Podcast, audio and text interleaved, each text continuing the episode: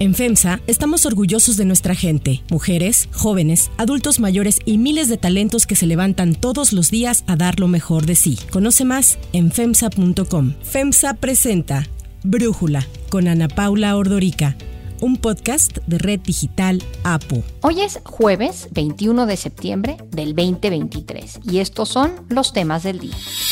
Mientras López Obrador defiende la legalidad de la extradición de Ovidio Guzmán, Estados Unidos adelantó que solicitará a México este mismo procedimiento con el resto de los chapitos. La Fed mantiene de nuevo, sin cambios, su tasa de interés.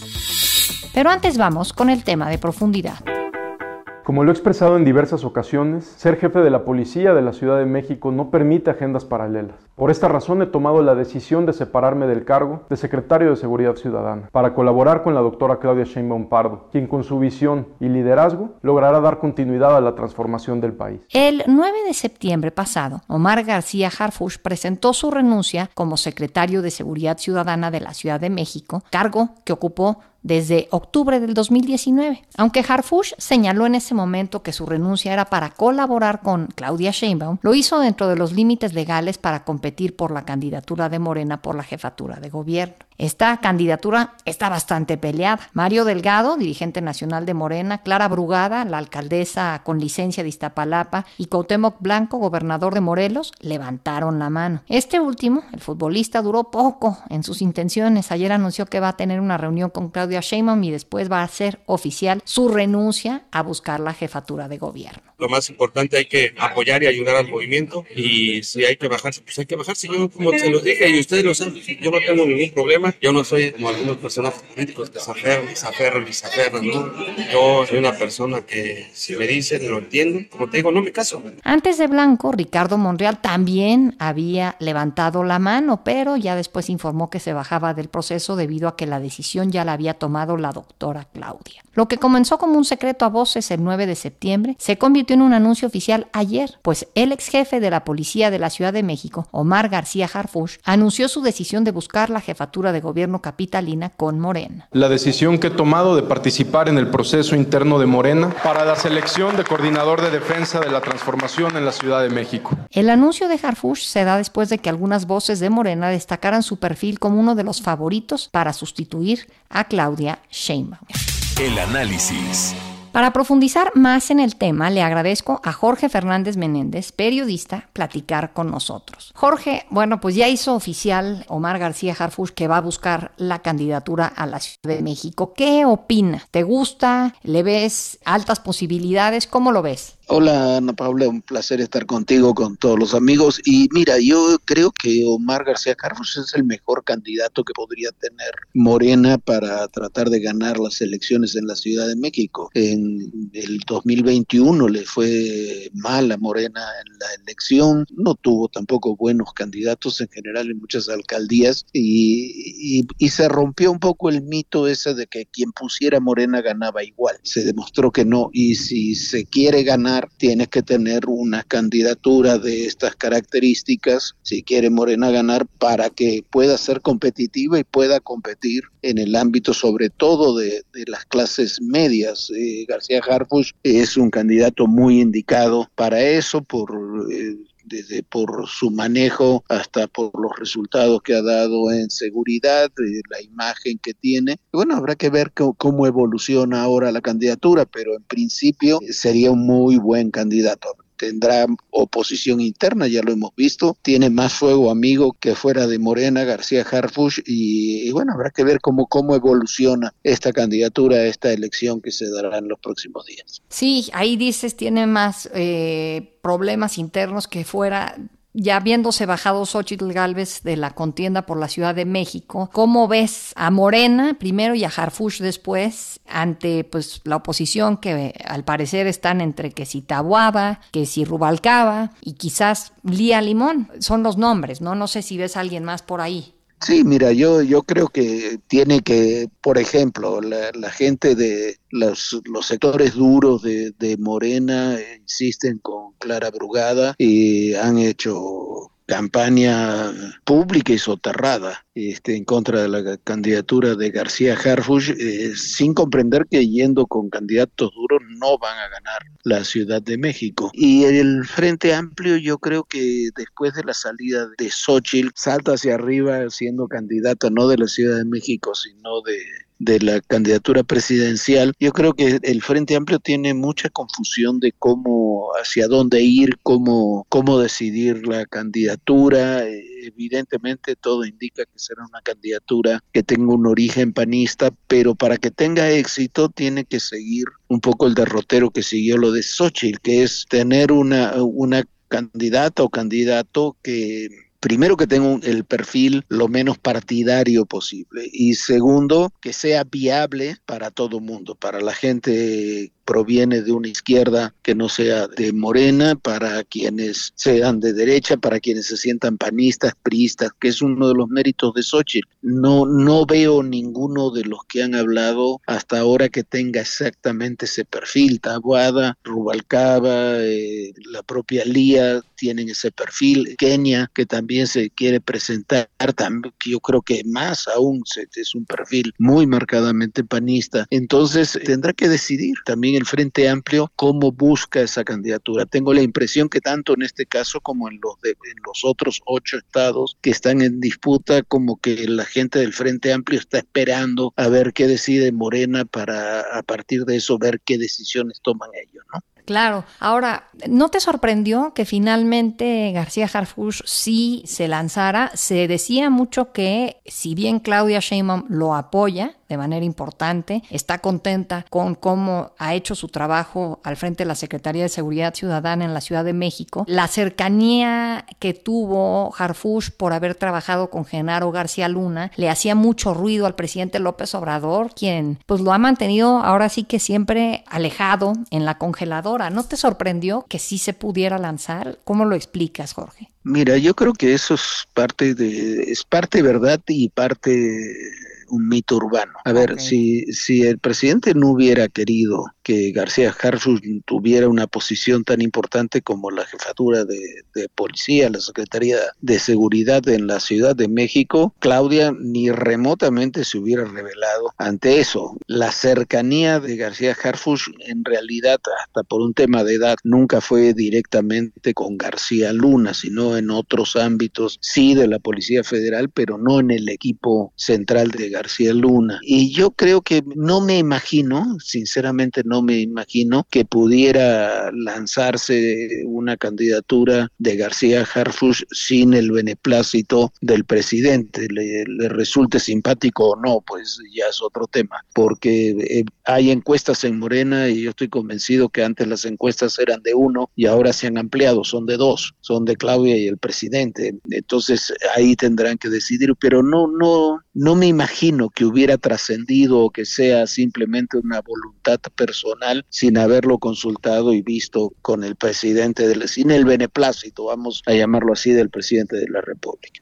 Sí, ahora García Harfuch, como bien sabemos, eh, sobrevivió a un atentado en junio del 2021. Creo que fueron 400 disparos, un atentado tremendo, lo sobrevivió y desde entonces pues ha llevado un perfil muy bajo en cuanto a eh, no se sabe bien dónde vive, ha cuidado evidentemente su seguridad. ¿Cómo puedes hacer una campaña política en este escenario en donde pues entiendo que hay una amenaza del con su contra? Eh, sinceramente no lo sé, este, me imagino que es uno, no me imagino, sé que es uno de los temas que tomó muy en consideración, alguna vez tuve oportunidad de platicarlo propiamente con él, pero las medidas que van a tomar no, no las conozco, me imagino que la campaña va a tratar de ser muy mediática si es confirmado como candidato, pero también no hay campaña que se pueda hacer sin territorio, sin, sin ir a actos públicos, eventos públicos. Entonces, me imagino, me imagino que tendrán que tener una estrategia de control de seguridad para poder desarrollar las actividades de campaña propias de, un candidato y al mismo tiempo garantizar la seguridad de un hombre que, como tú dices, tiene una amenaza real en contra de, su vida. Bien, Jorge, pues todavía veremos qué pasa ahí con Clara Brugada y Mario Delgado si después de este anuncio de García Harfuch deciden mantener sus aspiraciones a la Ciudad de México. Por lo pronto, muchísimas gracias por platicar con nosotros y darnos tu análisis. Muchísimas gracias a ti. Un saludo a todos. Si te gusta escuchar Brújula, te invitamos a que te suscribas en tu aplicación favorita o que descargues la aplicación Apo Digital. Es totalmente gratis y si te suscribes será más fácil para ti escucharnos. Además, nos puedes dejar un comentario o calificar el podcast para que sigamos creciendo y mejorando para ti. Hay otras noticias para tomar en cuenta. 1. Los chapitos.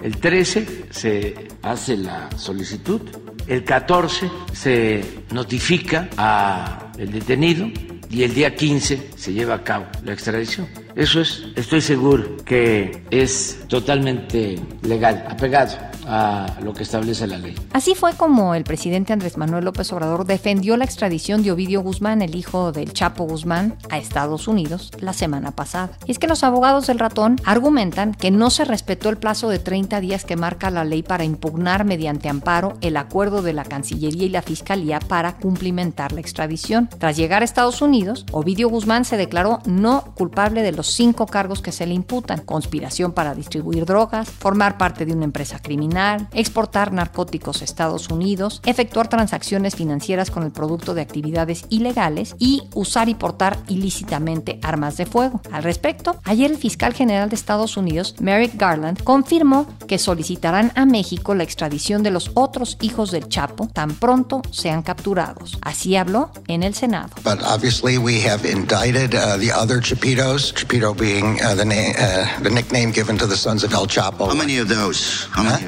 How many are there of those? Uh, trying to remember, I think there are maybe four more, um, uh, maybe five. I'm not sure exactly, but they've all been publicly indicted, and of course, we'll seek the extradition of it uh, and the apprehension of everyone. Además de Ovidio, el grupo de los Chapitos está integrado por sus hermanos Iván Archibaldo Guzmán, Jesús Alfredo Guzmán y Joaquín Guzmán. Los hijos del Chapo son señalados de haber asumido el control del cártel de Sinaloa tras la detención de su padre. Son acusados en Estados Unidos de traficar sistemáticamente toneladas de drogas. 2. Fed. La Reserva Federal de Estados Unidos, la Fed, mantuvo sin cambios la tasa de interés, aunque endureció su postura al abrir la puerta a un nuevo aumento a finales de año. Los miembros del Comité Federal del Mercado Abierto de la Fed, encargados de la política monetaria, mantuvieron por segunda ocasión sin cambios la tasa de interés que se encuentra en un rango de entre el 5,25 y 5,50%. Entre las proyecciones dadas a conocer, la Fed espera que para el 2024 la tasa de interés se ubique en 5.1%, un rango mayor al 4.6 que se estimaba en junio pasado. Así habló el presidente de la Fed, Jerome Powell. We understand the hardship that high inflation is causing, and we remain strongly committed to bringing inflation back down to our 2% goal. Price stability is the responsibility of the Federal Reserve. Without price stability, the economy does not work for anyone. In particular, without price stability, we will not achieve a sustained period of strong labor market conditions that benefit all. La Fed también revisó su previsión de crecimiento del PIB para el 2023 a 2.1% frente al 1% proyectado previamente, al señalar que la economía avanza a un ritmo sólido. La decisión de la Fed ha sido seguida de cerca por las autoridades mexicanas, quienes mantienen sin cambio desde hace tres ocasiones la tasa de interés que se encuentra actualmente en 11.25%. Banco de México dará a conocer su decisión de política monetaria la próxima semana. ¿Influirá la decisión de la Fed? Para Brújula, Gabriela Siller, directora de análisis económico y financiero de Grupo Financiero Base, nos habla al respecto. Se percibe una Fed más restrictiva, esto es porque todavía se espera un incremento más en la tasa de interés para este año y para el 2024 la proyección que hace la Reserva Federal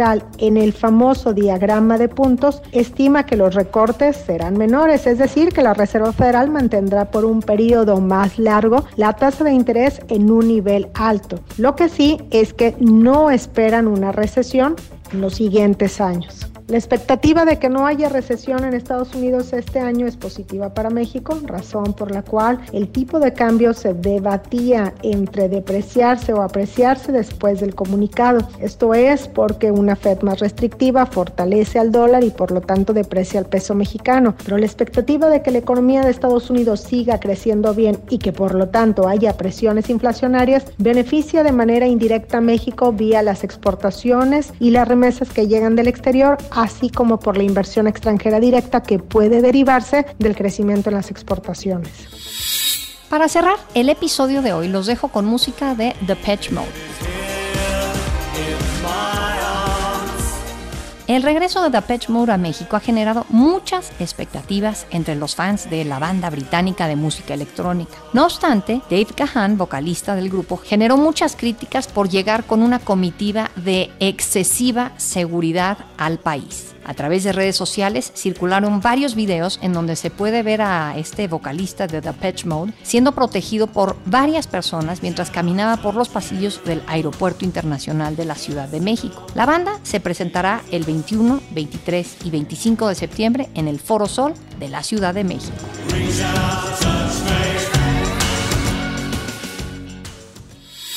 Yo soy Ana Paula Ordorica. Brújula es una producción de Red Digital APO. En la redacción, Ariadna Villalobos. En la coordinación y redacción, Christopher Chimal. Y en la edición, Cristian Soriano. Los esperamos mañana con la información más importante del día. Oxo, Farmacias ISA, Cruz Verde, Oxo Gas, Coca-Cola FEMSA, Invera, Torrey y PTM son algunas de las muchas empresas que crean más de 245 mil empleos tan solo en México y generan valor como parte de FEMSA. FEMSA presentó Brújula con Ana Paula Ordorica, un podcast de Red Digital APO.